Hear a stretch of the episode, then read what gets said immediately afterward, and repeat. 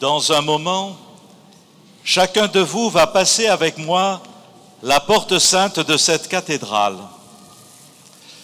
Tout à l'heure, certains d'entre vous l'ont passé de l'extérieur vers l'intérieur.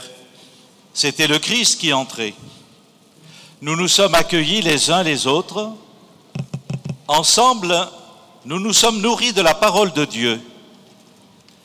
Passons maintenant tous ensemble de l'intérieur vers l'extérieur.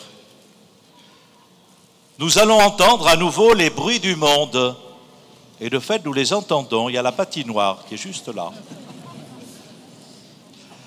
Qu'il ne nous empêche pas de vivre cette année jubilaire. Au contraire, allons au devant du monde.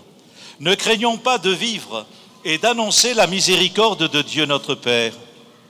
Soyons les pèlerins de son amour infini pour chacun de nous et pour tous les hommes.